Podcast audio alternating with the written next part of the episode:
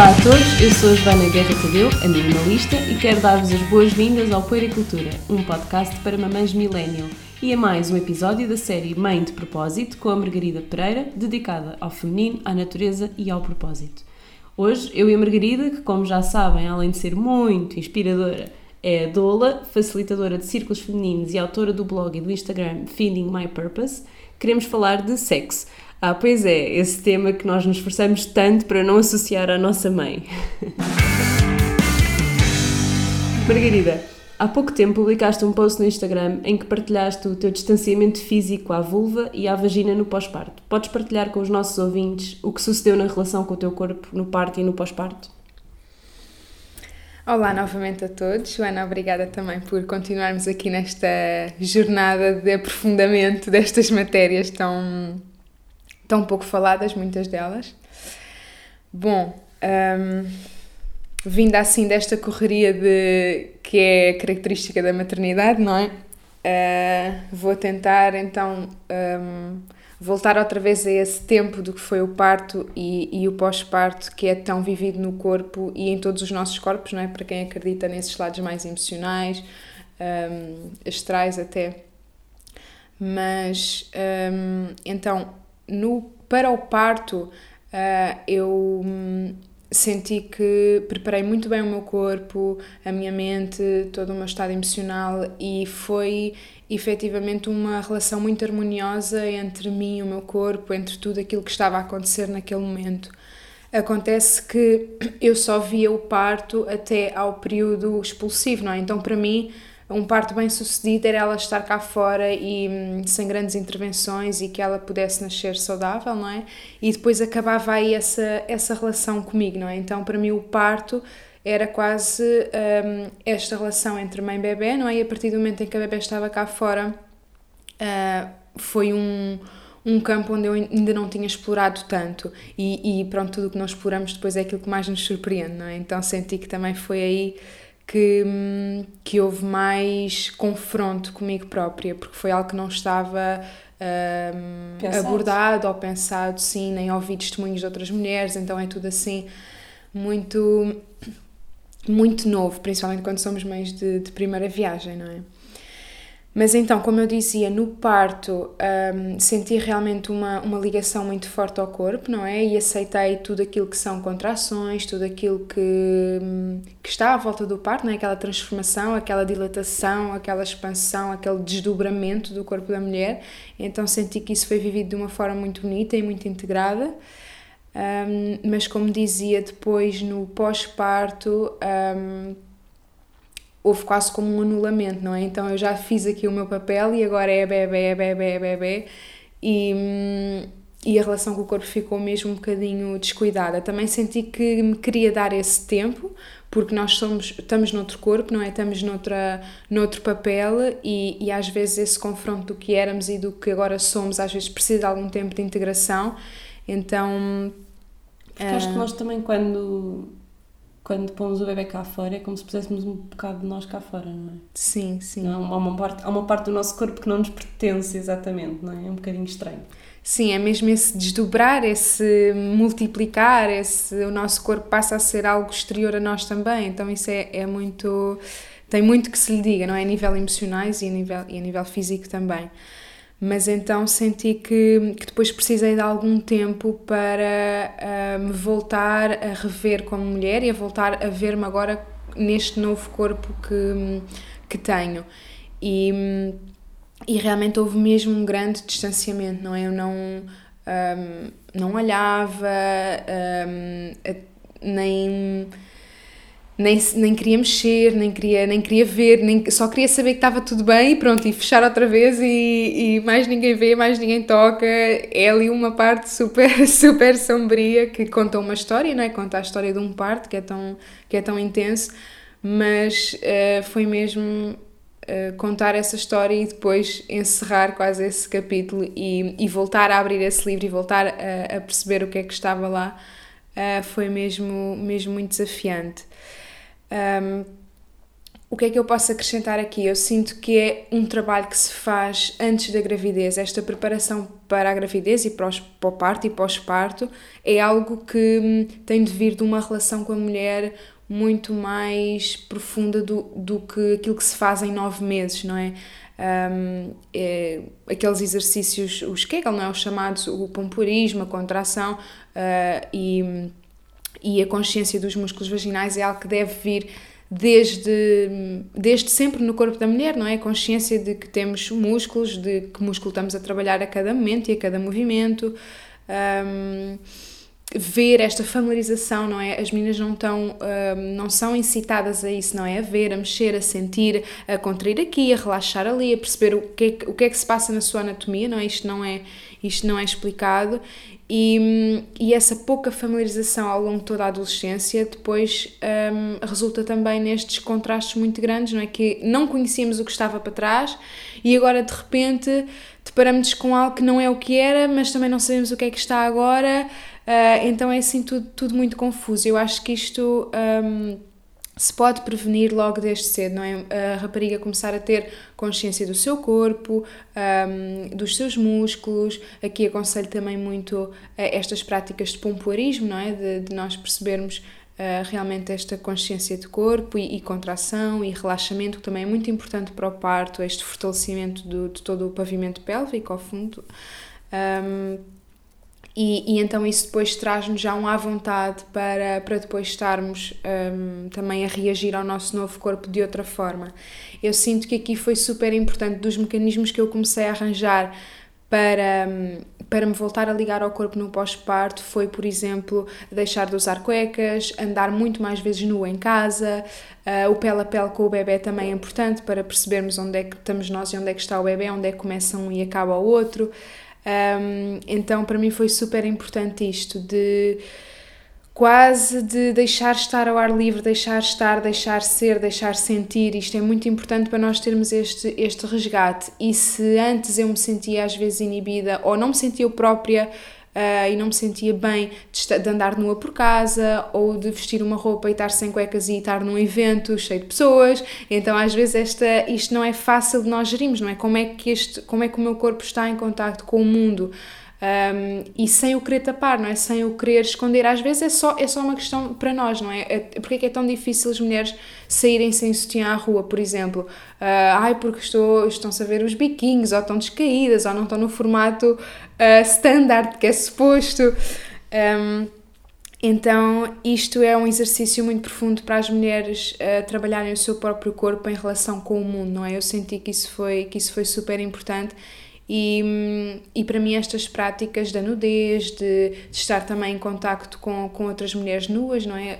Um, aqui ajudou muito também os círculos de mulheres onde possamos estar todas nuas e todas em reconhecimento e em uh, percepção do que é que sou eu, o que é que é a outra, qual é a diferença entre nós, o que é, qual é o tronco comum entre nós também. Uh, então esta familiarização é, é, é mesmo super importante. E foram estas práticas que me ajudaram depois a trazer um novo à vontade, a trazer um novo conhecimento daquilo que é o corpo, mas sim, sem dúvida que no início é, é muito assustador. E, e se nós já não estávamos habituadas a olhar ao espelho uh, ou a colocar um espelho entre as pernas, fazer isso só no pós-parto, acredito que ainda seja mais um, violento, entre aspas, para a mulher. Por isso acho que é mesmo um trabalho que se deve começar uh, desde sempre, não é? Desde que nós reconhecemos que temos um corpo e desde que nós nos assumimos como mulheres, não é? E...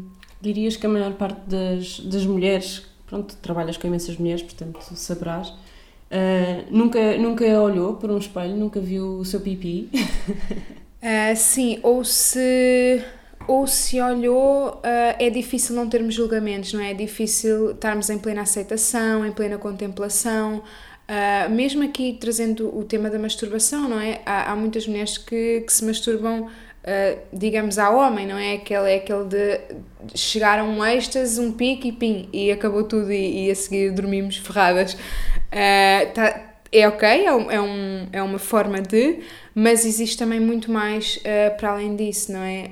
Um, E, e aqui é importante também termos acompanhamento. Uh, eu não sou terapeuta sexual, mas às vezes pode-nos ajudar ter alguém a desmistificar isso e a perceber que realmente prazer é poder e nós podemos sentir e podes tocar e podes mexer e, e podes conhecer de uma ponta à outra, não é? Não é só aquela questão de. Um, do corpo reduzido.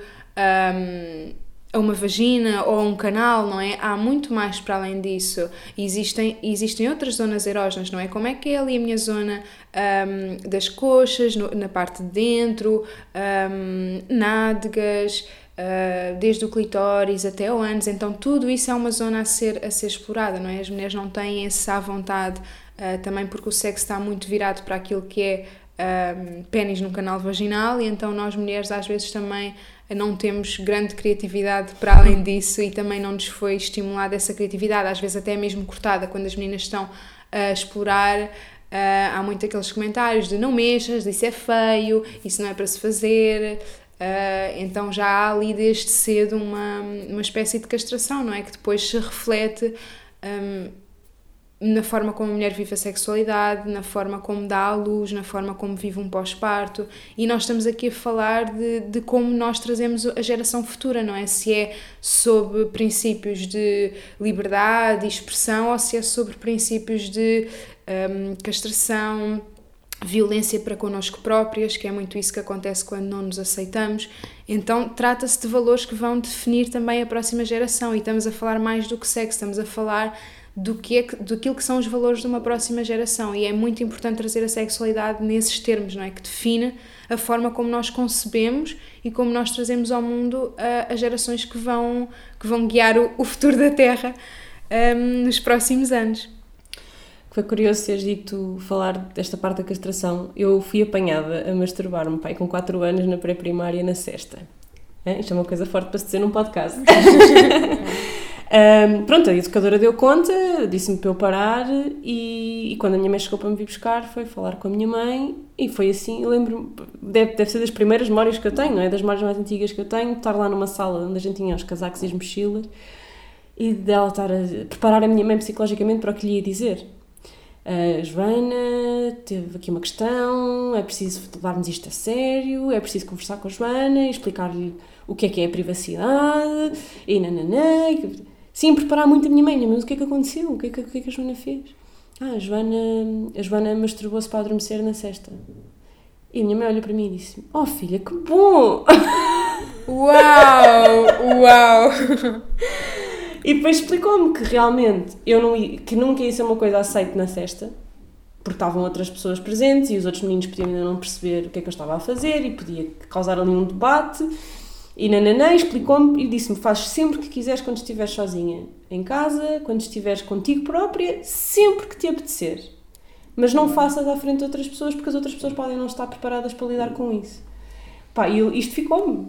E foi uma coisa que eu nunca tive problemas em admitir às minhas amigas. Eu lembro-me depois na faculdade no, a jogar aqueles jogos de bebida, não é? Do eu nunca, não sei o quê. Eu nunca masturbei. Pá, claro que sim, mas quem não? E depois as pessoas, ai não, eu nunca masturbei. Eu, fiquei, eu nem sabia Primeiro que havia pessoas que mentiam sobre isso, porque há pessoas, obviamente, que se masturbam e depois negam, que é uma coisa que eu não, não tinha noção até ser já uma, uma jovem adulta. E depois pessoas que de facto nunca se tocaram, que é uma coisa que, que ainda me choca mais.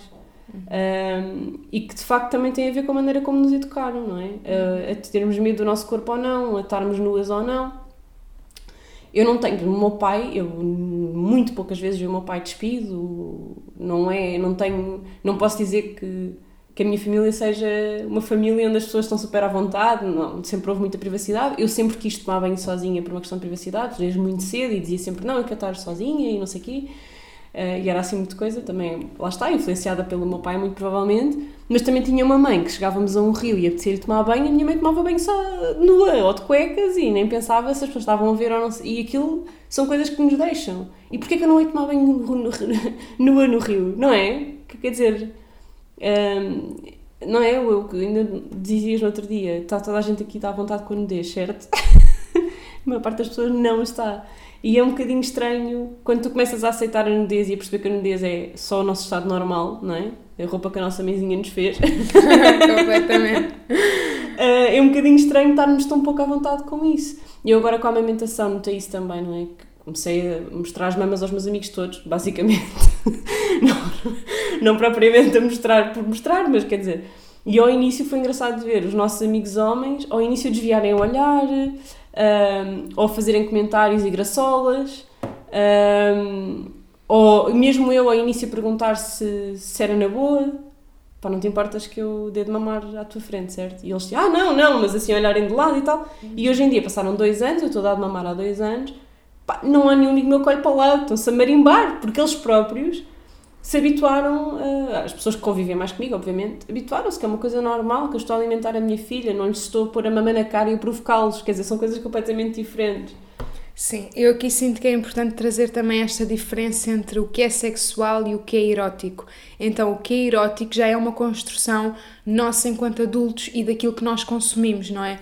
Um, já tem a ver com aquilo que nós consumimos. E quando aquilo que consumimos foi desde sempre pornografia, não é? Que um, eu não estou muito à vontade para falar sobre esse tema porque eu nunca vi, não é? Não, não, não consomes nunca, nunca, nunca consumi, sim, e, e, mas depois fui tendo contacto com isso através de namorados ou através de, de, de, mulheres que me falavam disso, não é? Então foi a partir daí que eu fui percebendo o que é que acontece ali, uh, mas eu nunca senti esse estímulo de.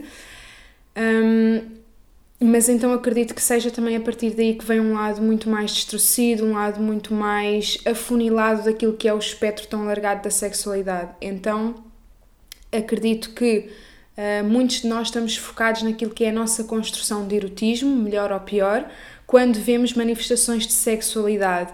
Os bebés são absolutamente sexuais. Uma mãe e um bebê é um, uma, uma dupla absolutamente sexual, não é? Nós estamos aqui a lidar com pele a pele, com uh, mamilos, bocas, o, o, próprio, o próprio bebê que tem esta fase oral, não é? Que, que vai tudo à boca, que tudo é uma sensação na boca, um, o bebê que adora pôr os dedos na boca da mãe. Então há aqui efetivamente uma relação sexual e, uma, e um vínculo muito, muito forte a nível de sexualidade em tudo o que tem a ver com maternidade. Agora, é importante tirar o lado erótico disto, não é? E muito mais se esse lado erótico vem num sentido pejorativo uh, para, nós, para nós enquanto pessoas e, e derivado daquilo que consumimos, quando, como, como eu disse anteriormente. Então aqui é perceber que nós, quando trabalhamos a sexualidade, estamos a trabalhar muito mais do que é um, o erótico, não é? Estamos a trabalhar a relação com o corpo. O andar descalço é um ato sexual porque nós estamos a sentir a pele do corpo em contacto com a terra. O nós andarmos nuas é a sentir o ar a tocar uh, em todas as zonas do nosso corpo e isso é efetivamente sexual e é isso que se deve uh, que eu sinto que se deve alargar a sexualidade a isso e não trazer um cariz um, erótico nós não estamos a provocar ninguém quando estamos com, com uma mamã mostra para alimentar uh, uma criança. Estamos num ato sexual e isso incomoda muita gente, principalmente quando isso é confundido com erótico. Nós não, é muito mais erótico um decote um, com umas purpurinas, um perfume. Isso sim, se calhar já tem uma construção daquilo que é um, a, a, ideia, ideia erótica. Exato.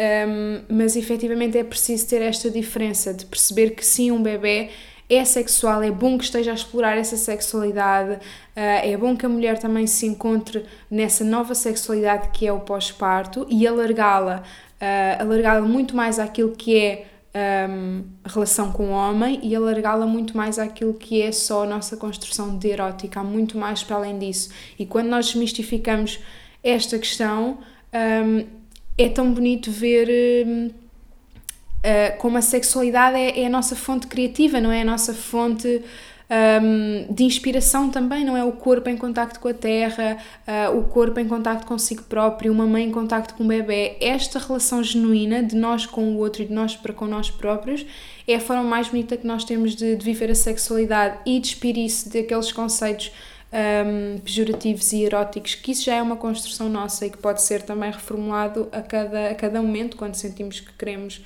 uh, entrar noutro estágio, não é? Noutro... Há pouco, quando falavas de pornografia, não, é só uma questão de pornografia, é uma questão de cinema e de literatura e de arte uhum. e tudo isso, não é? E que se tu fores vendo a história da arte e tudo isso, também vês uma mudança naquilo que é considerado erótico e naquilo que é considerado sexual e tudo mais. Um, e, e eu percebo que haja uma preocupação, aliás, eu acho que é uma preocupação quando nós temos adolescentes a ver pornografia uh, só focada na, na, penetração ou focada também muito na violência, não é? Na associação da violência à sexualidade um, e, no abuso, e no, no, abuso da mulher, não é? Muito focada no abuso da mulher. E depois há outra coisa no sexo, no, na maneira como o sexo é vendido, e isto muito nos filmes também, que é como se o sexo só pudesse acontecer entre um homem e uma mulher bonitos e jovens. Uhum. Não é? Tu não vês sexo com anões, não vês sexo com pessoas amputadas, não vês sexo gay, não vês sexo transexual. Agora começa, começa a aparecer, não é? Ainda bem, estamos num momento de, de libertação e isso é, é, é ótimo. Mas de facto, é, se tu vais. Tu, para encontrares um filme porno Uh, com, uma, com uma pessoa que tem uma deficiência ou com um senhor mais velho ou não sei o quê, já, é, já estás a procurar uma, uma coisa super kinky, já, é, já és uma desviada, já és não sei o quê. Mas essa pode ser a tua realidade. Tu podes ser um, um homem velho, tu podes ser uma pessoa com uma deficiência, tu podes estar paralisada e querer ver pornografia que te faça sentido. E não te vai fazer sentido, se calhar, a pornografia de um homem que está a penetrar numa mulher, não é? Uhum. Que são os dois jovens e lindíssimos. E quando eu digo lindíssimos, lá está. É outra construção social do que é que é a beleza. Uhum. Mas se tu, fores, se tu pesquisares um site de pornografia e vês as thumbnails dos vídeos, são tudo mulheres iguais e homens iguais, não é? Uhum. Uh, e aqui... com, com poucas exceções. E isso também acaba por estragar a nossa percepção do que é que é bom e o que é que é prazeroso, porque depois nós copiamos aquilo que vemos, não é? Uhum. E depois vamos para o sexo a tentar imitar aquilo que vemos nos filmes. Eu lembro-me perfeitamente, na adolescência, de tentar beijar um namorado como via os beijos nos filmes e daquilo não fazia sentido nenhum. E pensei, isto não é bom, isto não, não, não é? Porque a gente tenta copiar aquilo porque foi o que vimos nos filmes e depois aquilo não é bem assim. Uhum. o que é fica bem no cinema pode não ser bom para nós, não é? Uhum. Completamente. E aqui sinto que também há esta questão de, como tu, falia, como tu falavas da, da propaganda e da publicidade, um, é interessante como as crianças um, distinguem-se um, de, de, menina e de menino, não, não através dos caracteres uh, sexuais, não é? É através por exemplo, uh, lacinhos na cabeça, saias, então são coisas exteriores, não, não é através do corpo que nós distinguimos um, uma menina e um menino, não é através de, de seios, nem de pelos, nem, nem dessas coisas. E, e, e a questão é que quando nós falamos disso na publicidade, muitas das vezes nós colocamos esses caracteres sexuais secundários implícitos nessa, nessa, nessa infância, não é? Então, bonecos animados para os miúdos consumirem que aparecem um, com rabos grandes, com mamas a, a, com um belo push-up. Então, isto está implícito, não é? Não, um, como é que é de, explicar? Isto é algo que está a despoltar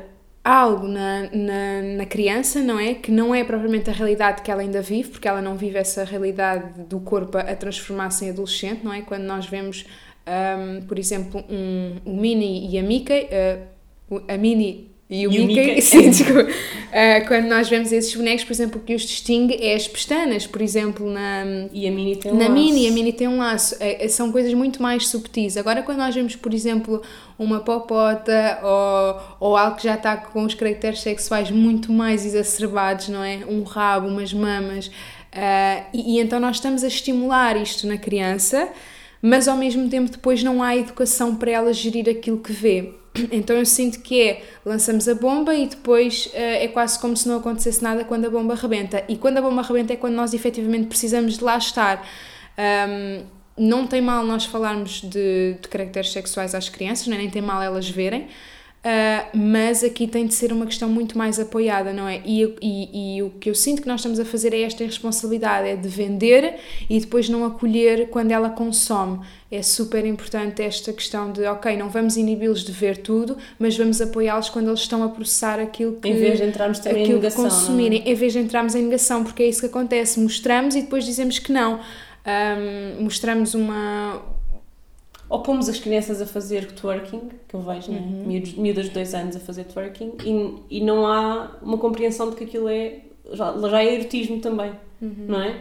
Uh, e é giro, é divertido, e olha que giro, a minha filha faz twerk. E, sim, sim. e depois não sabemos explicar as componentes todas sexuais e eróticas que estão associadas àquilo, uhum. nem estamos disponíveis para falar sobre o assunto. Claro, mais, e, é? e, a pouca educação sexual que existe está muito virada para a reprodução. E nós aqui não estamos a falar de reprodução, estamos a falar de prazer. Então, trazer um, educação sexual ao nível do prazer é todo outro mundo, não é? Porque aqui também há aquela questão de um, ainda muito. Um, ainda muito arcaica, não é? De mulher não tem prazer, ou mulher não sente prazer, ou mulher não tem orgasmo como os homens. Uh, então há aqui toda esta questão também a desmistificar sobre o prazer. E quando nós trouxermos isto para as escolas, quando nós trouxemos a educação sexual aliando reprodução e prazer, porque, o, porque lá está, a, a sexualidade não existe só para nos reproduzirmos. Nós, 90% da nossa vivência sexual não é para nos reproduzirmos. Uh, e isso é a nossa natureza, isso é aquilo que para o que o nosso corpo está programado. Mal seria se, se cada vez que, que abordássemos sexualidade fôssemos para, fosse para nos reproduzirmos. O planeta já está sobrepopulacionado o suficiente. Um, mas então aqui trazer esta questão do prazer, não é? E das funções do prazer, não é? Pode ser para melhorar o nosso sono, pode, pode ser para reduzir os nossos níveis de stress, pode ser para, tar, para termos um pico de um, atividade a seguir, porque às vezes também existe, quando estamos assim um bocadinho mais desanimadas ou moles ou não nos apetece trabalhar, às vezes estimular aqui o prazer a seguir pode nos dar esse boost de energia que precisamos para, para trabalhar. Então há muitas funções aliadas a isto, não é? Um, o, o, melhorar o sono, melhorar a nossa proatividade um, e o nosso rendimento também a nível de, de trabalho. Um, a nossa relação com o corpo, portanto há muitas a funções, saúde mental. saúde mental. há muitas funções um, no prazer e, e, é importante desmistificar isso também, não é? Uh, e não ter só aquela questão de que uh, não deves fazer isso ou que isso não tem sentido ou, ou mutilar as mulheres porque não, não, não há por que sentir prazer. Uh, isto é pura, é, é, é, o puro sentido da vida, não é? É a alegria de viver, é a criatividade, é a expressão, isto é, é a base da vida. Então eu sinto que hum, trazer este, este conteúdo, trazer esta educação sexual a nível de reprodução e de prazer pode efetivamente trazer muita, muita diferença na forma como nós damos à luz à próxima geração e na forma como nós vivemos a nossa, hum, o nosso corpo neste espaço e tempo onde estamos. Outro preconceito muito comum na, nos filmes e na pornografia e tudo isso é que a relação sexual acaba quando o homem. A relação heterossexual. Sexual? A relação sexual heterossexual acaba quando o homem tem o orgasmo. Uhum. Que é outra coisa que eu espero que a minha, conseguir passar à minha filha não tem que ser assim.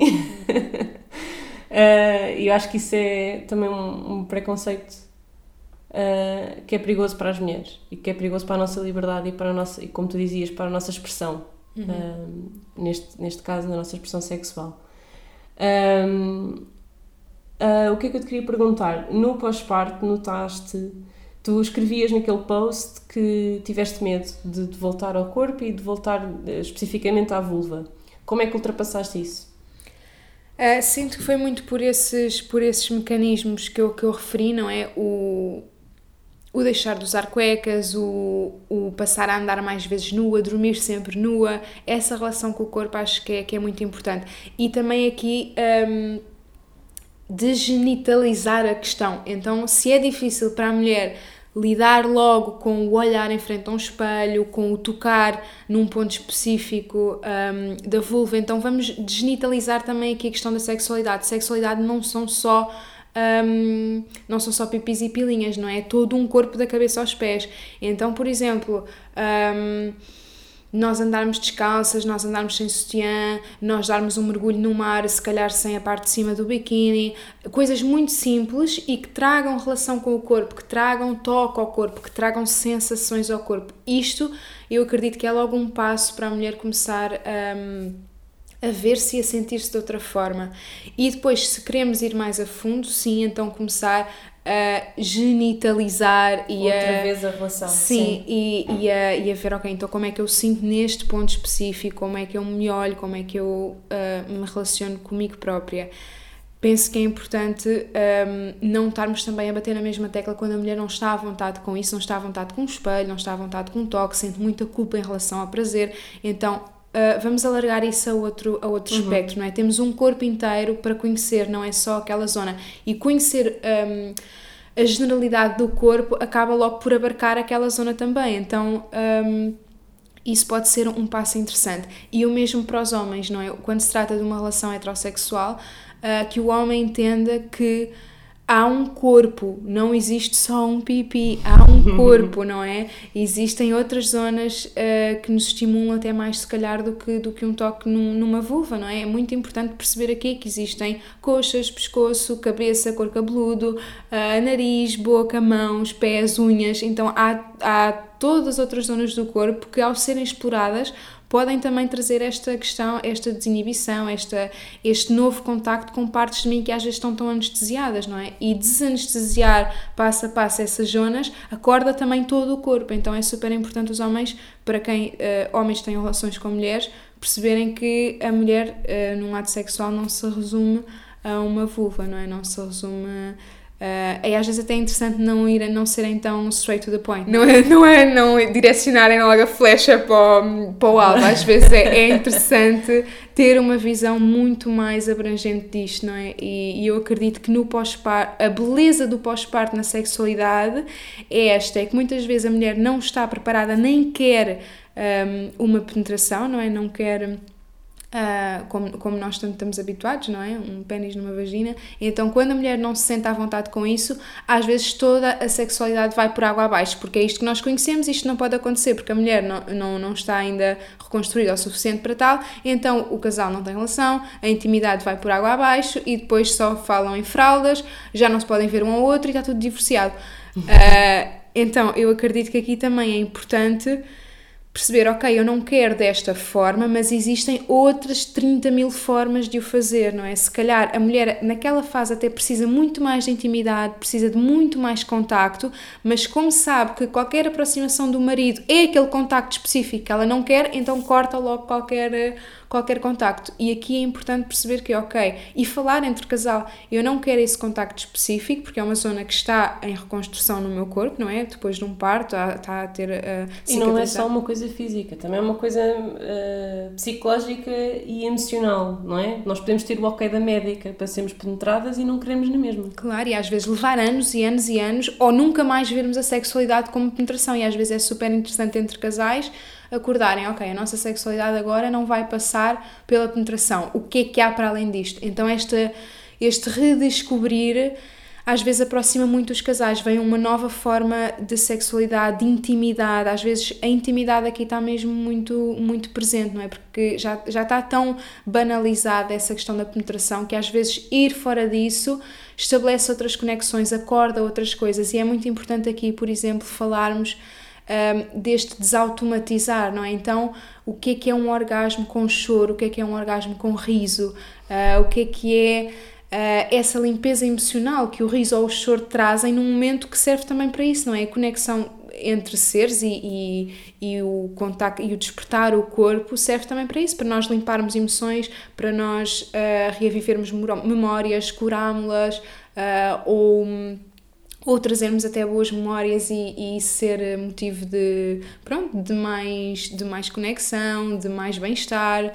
Então trazer também aqui esta questão, não é? O poder que tem uma mulher chorar durante uma relação sexual, a limpeza que isso traz, Uh, ou rir também, que, que acho que isso também não se vê na, na pornografia, não é? Pelo menos do que, eu ouço, do que eu ouço falar, é tudo muito naquela cena um, Altamente ensaiada, não é? Exato, e não, não há aqui este lado humano, não é? O lado humano é isso, é o corpo, uh, é o riso, é o choro, é o prazer, é a ansiedade, é a gestão de, do que sou eu e do que és tu. Então, alargar a sexualidade a esse espectro, eu acho que é aquilo que, melhor que o pós-parto traz que é quando a mulher não está preparada para a penetração, tem de haver alguma coisa para o casal sobreviver. E às vezes é nesse tem de haver que se descobre outra outra forma de, de se relacionarem e isso é super até mais intensa e mais, mais completa, não é? Exatamente, exatamente. Mesmo que a penetração volte a fazer parte do cardápio, uhum, sim, sim, fica sim. um cardápio mais interessante, pelo menos espera-se que sim. Exato, e, e, que esperem que a penetração seja quando a mulher está a quase a suplicar por isso. Eu sinto que também uh, as mulheres às vezes não têm prazer na, na relação sexual porque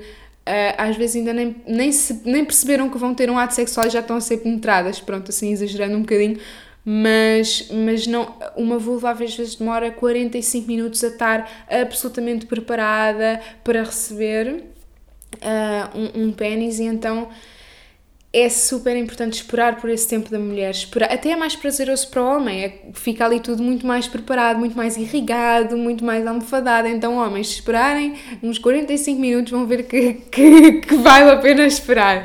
Uh, e, e não ser logo aquilo de faz, acontece, já estávamos embora, cada um nos seus PCs outra vez, cada um no seu trabalho e, e tudo muito automatizado.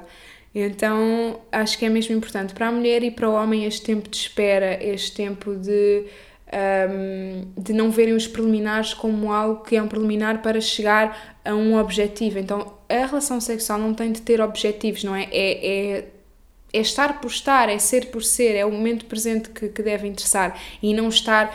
Uh, à espera do, do que vem a seguir ou estar com uma intenção, o que eu estou a fazer agora tem uma intenção de chegar a outro sítio. Não estamos aqui a, a correr maratonas à espera de, de, cortar a meta, não é? E a penetração é quase essa meta que, que nós sentimos que quando existe, uh, cheguei à meta, perfeito, isto foi super bem sucedido. Quando não se chega a essa meta, bem, houve alguma coisa que não está bem. É uma frustração. É uma frustração. Então perceber que também não há metas onde queremos chegar. Não há, há simplesmente a conexão do momento e isso é que deve ser a intenção. Eu conectar-me a cada momento e eu estar presente a cada momento e só aquela expressão do preliminar quer dizer que já vem algo a seguir. Então ver os preliminares não como preliminares, mas como já o ato. atos em si, sim. Um, esta, esta diferença não acontece só na penetração, também acontece, uh, isto, estamos a falar do pós-parto, não é? Não é só a penetração que começa a ser vivida de maneira diferente, mas também a questão das mamas. Não dirias que a amamentação muda muito a maneira como a mulher lida com as mamas e como sexualiza e erotiza as mamas? Sim, uh, e sinto que é importante para os homens. Uh, perceberem que a mulher uh, está em diferentes fases de vida e não dá para tratar uma mulher como tratamos as outras todas e não dá para tratar a mesma mulher como tratamos em, uh, em todas as suas fases, não é? Cada fase da mulher é uh, um corpo diferente, é uma, uma experiência diferente e cada mulher também tem uma experiência diferente. Então aquilo de dizer ah, resulta com aquela e não resulta contigo, então é porque tu estás mal. Às vezes há mesmo isto nas relações, é quando, quando as mulheres partilham isto comigo eu fico mesmo, ok, está aqui muita coisa por, eh, por resolver e muita, muito julgamento e muita expectativa falhada às vezes entre, entre casais. Então perceber que aquilo que resulta para uma mulher antes de ser mãe pode não resultar para essa mesma mulher depois de ser mãe ou depois de qualquer outra experiência sem ser, eh, sem ser a maternidade. Pode ser um simples despertar com alguma coisa que vê e aquilo deixa de fazer sentido uh, para aquela mulher. Então perceber a especificidade de cada pessoa a cada momento, isso é o primeiro, o primeiro ponto. E as mamas lá estavam, esta questão. Se calhar uma mulher que adorava um toque nos mamilos antes de ser mãe, depois de passar 24 horas com alguma coisa enfiada nos mamilos, não vai querer mais contacto quando finalmente se vê livre disso, não é? Um, eu também sinto que é um bocadinho por aí. As mamas já estão a ter um, um uso tão grande que às vezes já um estão. Subestímulo. Já, é? estão, já, já estão tão. Exatamente, um sobreestímulo. Já estão tão tão mexidas, tão tocadas, tão doridas às vezes, que tocar ali não é fixe mesmo. Uh, então, às vezes, pode ser interessante, uh, se calhar, lá está, ampliar a visão. Uma mama não é só um mamilo, não é só uma auréola, se calhar há uma parte baixo, uma parte de dentro, uma parte de cima, que se calhar uma massagem. Um, um toque pode ser muito mais proveitoso do que aquela questão de, de, mamilos, de, que às vezes estão tão, tão, tão macerados já com, com a amamentação. E é importante o homem respeitar isso e o homem, ou a mulher, um, for, depende da, da, relação que, que a mãe tiver, uh, perceber essa diferença e estar disponível para se readaptar, não é? Não, não estarmos cristalizados numa, numa forma de ser enquanto seres sexuais. Um, eu tive ainda há pouco tempo uma conversa com um amigo que também neste momento foi pai também, estamos mais ou menos na mesma situação, dois casais e ele fazia, fez a piada, não é? Do. Ah, o meu marido também faz esta piada um monte de vezes. Agora as maminhas já não são minhas, são do bebê. Uh, já, não, já não tenho direito a mamas. Já não. Nunca mais deixa de dar de mamar para eu ter mamas outra vez. E eles estavam a fazer estas piadas todas e começou-me a incomodar, no sentido de. Uh, primeiro a questão da propriedade, não é? Uhum. De, não são do bebê, nem são do marido, nem são. São minhas. são da mulher, não é? São dela, não. Um, e depois é. Uh, nós, este equilíbrio entre nós este equilíbrio entre nós pedirmos que respeitem a nossa, eh, nós enquanto mulheres que fomos mães, pedirmos ao, ao, ao, nosso parceiro sexual que respeite as nossas diferenças do que é que acontecia antes e as nossas novas preferências e tudo isso, eh, porque para mim, por exemplo, eu disse isto numa entrevista há pouco tempo, eu não consigo uh, sexualizar ou erotizar, isso aprendendo agora contigo esta diferença, eu não consigo erotizar as minhas mamas com o meu marido porque eu imediatamente, assim que ele tenta fazê-lo, eu começo a pensar na minha filha. E eu não consigo estar num momento super erótico a pensar na minha filha. Para mim é um turn off. Uhum. Ok? Até muito, eu tive de ter esta conversa, porque a certa altura, não é? Ao fim de 10 tentativas, eu tive que, eu tive que lhe explicar, Martim, não dá, porque cada vez que tu me mexes nas mamas, eu vou para o zero outra vez. Já estava no 99. e de repente, ai, minha filha Aurora, que bom que é dar de mamar, esquece, já fui. e não há nada, não é? Se o cérebro não estiver lá, o corpo também não está, também há essa ligação. Um, mas isto para dizer que essa conversa me, me, incomodou, esta coisa do para lá dar de mamar para eu te voltar a ter mamas, quer dizer, o que é isto? Uh, mas ao mesmo tempo há aqui um equilíbrio entre o que é que também é fundamental para o nosso parceiro. Se para o nosso parceiro é fundamental as mamas, de alguma forma, também nós temos que os ajudar a fazer essa adaptação. Um, e às vezes, sei lá, uma mulher no pós-parto está tão dona de si, que eu acho que é uma coisa também espetacular, não é? O empoderamento que nós sentimos não se calhar não, não no imediato, porque é uma experiência super vulnerável, mas meses depois, quando nós somos mães e estamos a dar de mamar e o nosso corpo criou aquilo que nós estamos ali a ver, aquele ser perfeito, e estamos muito apaixonadas por aquilo que criámos e estamos a. e aquela coisa está a crescer só com o nosso corpo, não é? E aquilo tudo, e nós sentimos muito empoderadas, se calhar depois também fechamos uh, a porta ao diálogo e à opinião do outro lado. Não, não, não sei se isto é verdade ou não, estou aqui a teorizar contigo, mas eu sinto, e minha culpa, que também fiz isso ao Martim, de não, agora ou fazemos sexo como eu quero ou não fazemos. Um bocadinho, tipo, também impor a minha vontade. E, e, a verdade é que ninguém deve, ninguém deve fazer sexo da maneira que a outra pessoa quer. Devemos estar os dois a fazer da maneira que queremos, não é? Senão não resulta. E isso só acontece com muito diálogo. E as pessoas não falam muito sexo entre si, mesmo os parceiros. Que conselhos é que tu dás a um casal que está no pós-parto, não é? Porque também é preciso ouvir o, o outro lado, não é? O nosso parceiro, o que é que ele ou ela acham, o que é que ele ou ela sentem falta, como é que ele ou ela também conseguem ter prazer, porque se, sempre tiveram prazer através de uma penetração e agora não há, como é que também lhes damos prazer a eles? Uh, se sempre tiveram um prazer uh, tocando nas nossas mamas e, e, e erotizando as nossas mamas e nós agora não queremos, o que é que nós podemos fazer para os ajudar a compreender isso e a que alternativas é que podem. Percebes? Como é que nós podemos trabalhar isto? Porque também há o outro lado, não é? Que é um uhum. lado que nós aqui no podcast não temos dado voz, mas que um dia daremos, mas que existe, não é? Uhum. Sim, eu sinto que, que isso é trabalho que se faz também um, na gravidez, ainda agora um, estava a trabalhar isso também com um casal de preparação para o pós-parto durante a gravidez. E a preparação para o pós-parto durante a gravidez, para mim, pressupõe muito este vínculo e este diálogo e esta nova reconexão do casal antes de, de lhes cair uh, a nova fase, aquela, aquela bomba, não é? Que é um bebê nas vidas do, de um casal. Uma bomba boa, mas que também traz muita coisa uh, por, por realinhar. Então eu sinto na gravidez é super importante haver esta preparação para o pós-parto. Nós estamos muito focadas no parto, o parto, o parto e de repente estamos no pós-parto e não houve preparação nenhuma. Então, tal como existe um plano para o, para o parto, também deve existir um plano para o, para o pós-parto. E aqui não tem tanto a ver com uh, comunicar a profissionais, mas tem a ver com comunicar entre nós aquilo que, que são. Um, os nossos votos enquanto casal, não é? Eu acho que tem de haver esta renovação de votos a cada renovação de, de fases, não é? Então, perceber, ok, o que é que, hum, quais são as minhas necessidades que eu quero ver atendidas, quais são as tuas, como é que eu posso uh, ajudar-te a satisfazer as tuas necessidades e vice-versa. Então eu sinto que isto é trabalho na gravidez de preparação para o pós-parto, que é para naquele momento aquilo já ser um terreno trabalhado, apalpado, sentir e não ser uma novidade em que nós agora não sabemos como agir, não sabemos o que fazer, não estamos vinculados para porque um casal que já vai desvinculado, depois quando tem todas estas tarefas acrescidas, quando tudo gira à volta do bebê, é muito mais fácil haver um, um afastamento, não é? Quando a sexualidade não é a mesma, então aí é mesmo importante o vínculo estar fortalecido para, para depois poder resistir e refortalecer-se ainda mais quando um, há um bebê pelo meio, quando há tantas tarefas um, pelo meio. E aqui sinto que também é muito importante a, mulher não, não fazer uma diferença tão drástica, se calhar, ou então ter consciência dessa diferença que faz entre o que é eu ser mãe e o que é eu ser sexual. Um, e às vezes até é interessante esse exercício de listar de um lado o que é que é para mim ser mãe, listar do outro lado o que é que é para mim ser uma mulher sexual.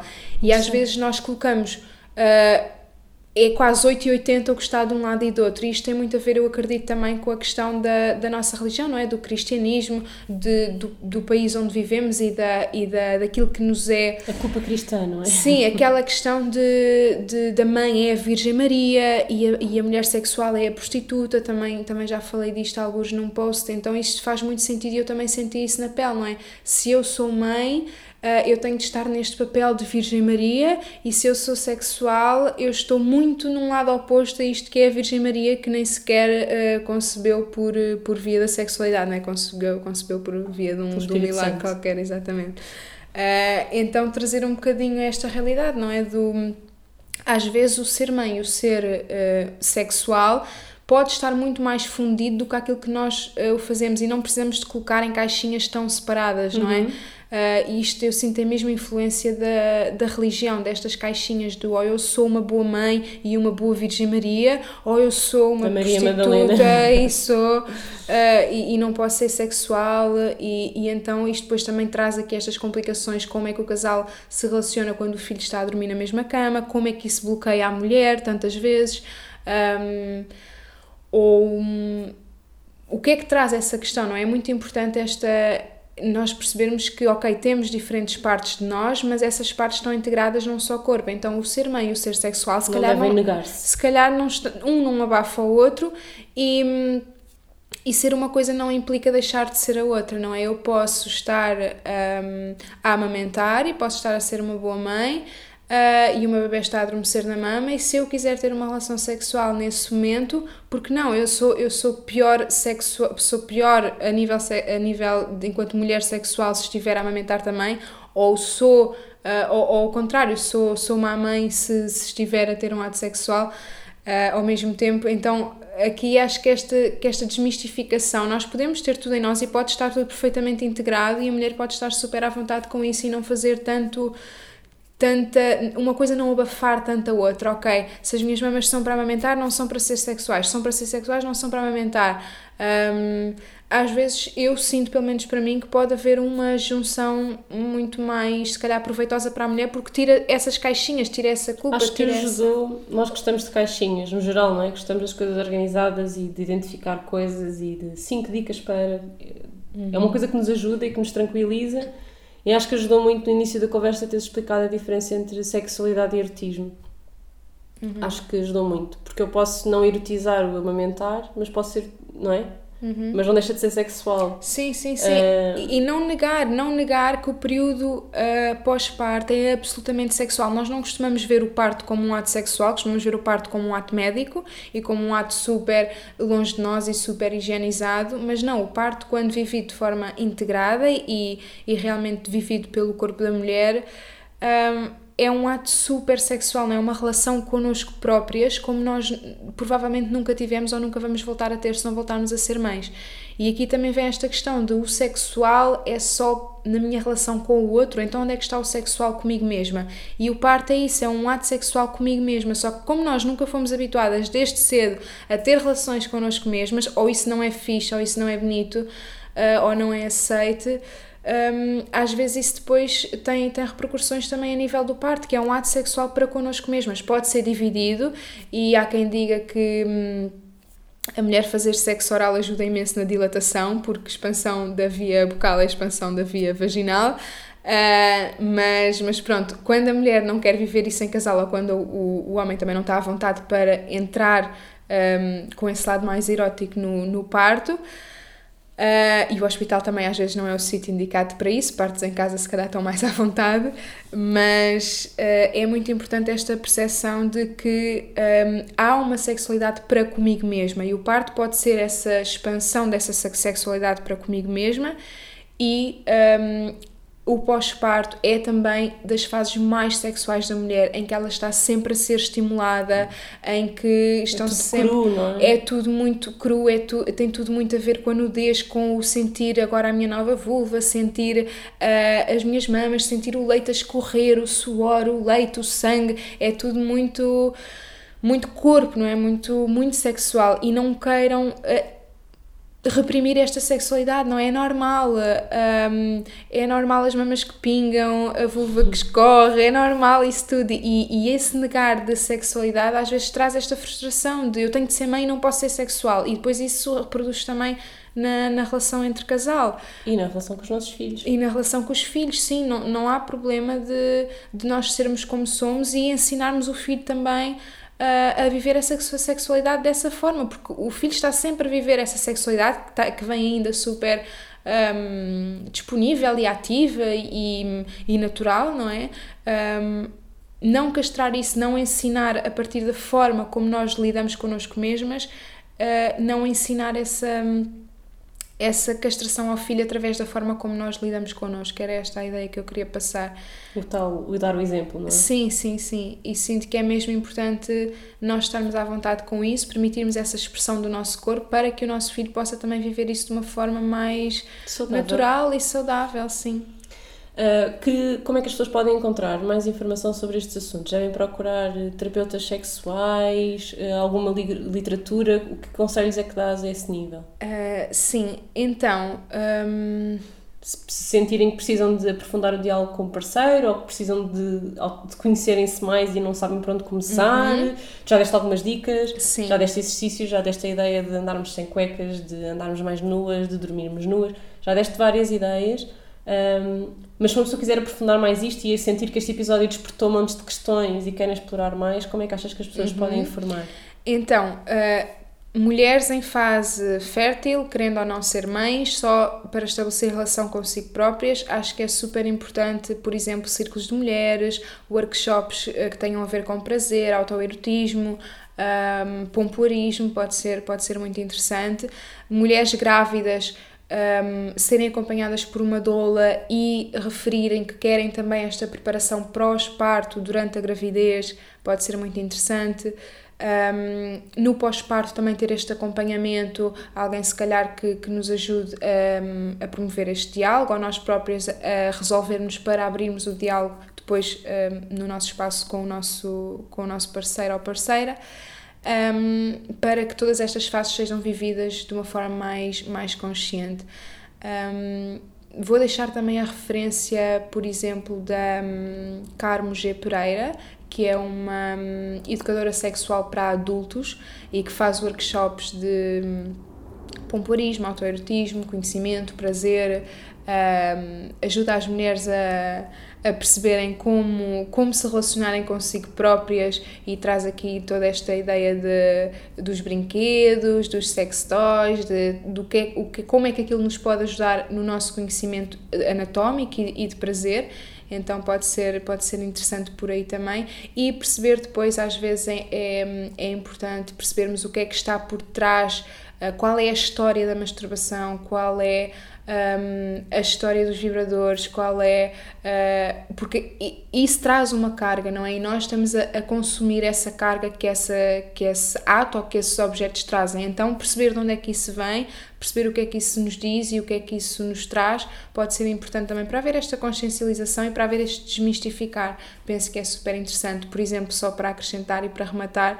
Um, num workshop com a, com a Carmo foi super interessante quando ela nos começou a partilhar um, o facto de os vibradores terem surgido não para o prazer da mulher, mas para basicamente ajudar os médicos a, a tratar uh, o esterismo, sim. Então, de onde é que vem essa ideia, não é? Nós às vezes termos um, um, sentido pejorativo perante os vibradores, às vezes pode ter a ver com essa carga de onde eles vêm, não é? E, e nós nem sabemos o que é que está por trás de, destes atos e destes objetos, então ir conhecer isso e perceber, uh, e, e, perceber que uso é que eu agora estou a dar, um, que, novo, que nova ressignificação é que, é que a história está a dar a todo este âmbito, pode ser, pode ser interessante.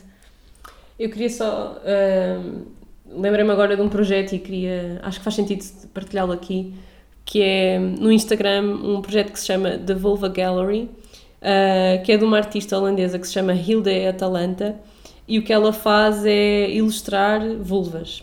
Basicamente, as pessoas mandam fotografias, estou aqui a mostrar à Margarida.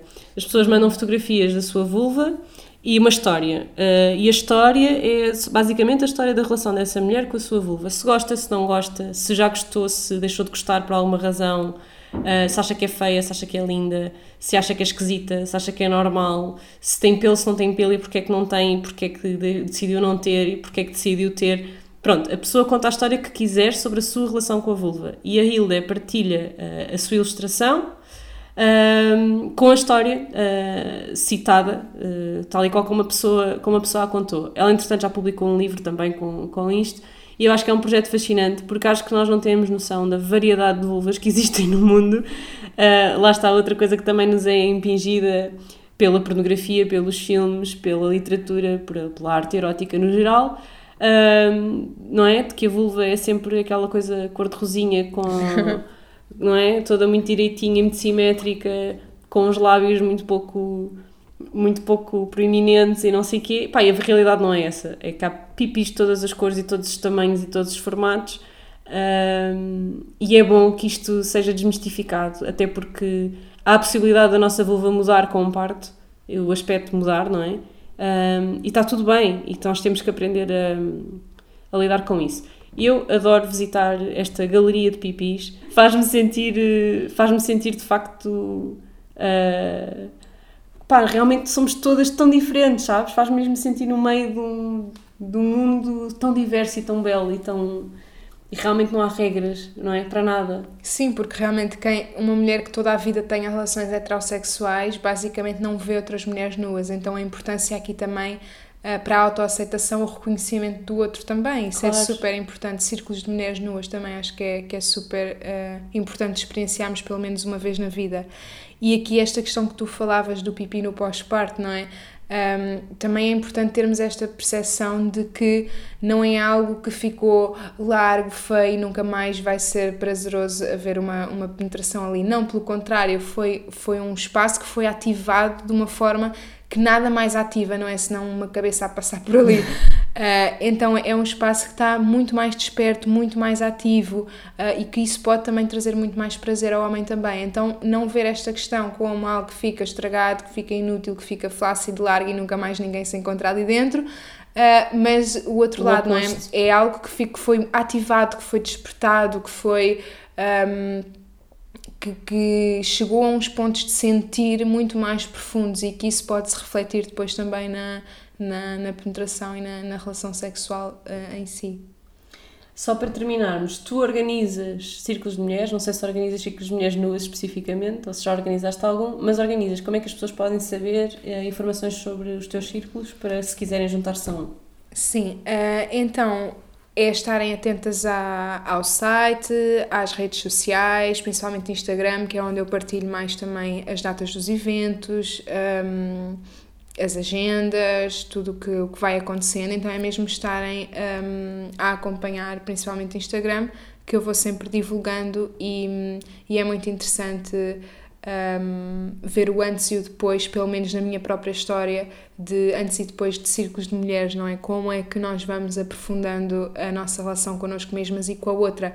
Eu, às vezes, quando quando me sinto com aquelas coisas que vêm naturalmente, não é? Perante outra mulher, uh, aquelas coisas de competição, ou de olhar para a outra e comparar-me comigo, ou ver aquelas, aquelas hostilidades entre mulheres, que às vezes é comum, não é? Porque é diferente estarmos perante um homem ou perante uma mulher e, e fomos muito incentivadas a essa competição, a essa comparação, e às vezes quando eu sinto que cai nisso, uh, imagina, ok, uh, como é que seria se esta mulher estivesse sentada comigo num círculo? Então eu mudo logo o, mudo logo o chip só por isso mesmo, ou então pensar isso, por exemplo, com a atual uh, do nosso ex-marido uh, ou pensarmos nisso com uh, quando há aqui estes triângulos amorosos, não é? Quando é a, nova do, do ex, quando é a, a atual do não sei quê. Pronto, quando há estas questões aqui do, dos trios amorosos, imaginar a outra mulher uh, sentada connosco num círculo, é? Traz-nos para um lado muito mais de união, muito mais de empatia, de empatia sim.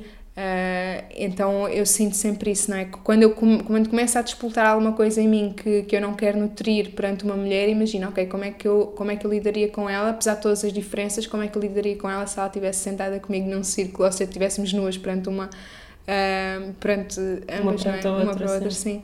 Então é interessante um, explorar estes, estes conteúdos todos. Obrigada, Margarida, pela tua partilha e obrigada a vocês que estiveram desse lado a ouvir-nos. Se gostaram deste episódio, não se esqueçam de subscrever o Pericultura, um podcast para mamães millennial, para acederem ao resto desta série Mãe de Propósito. Podem encontrar todos os episódios da primeira temporada e desta série especial em aminimalista.pt podcast. Também na Apple Podcast, no Spotify ou, em princípio, onde quer que costumam ouvir os vossos podcasts. Não se esqueçam de deixar críticas e comentários, pois só assim poderemos levar este podcast a mais pessoas. No próximo episódio, que será o último desta série, oh, vamos falar do processo de luto vivido pela mulher quando se torna mãe, do transtorno causado à nossa identidade quando parte de nós começa a viver para lá de nós. Até lá!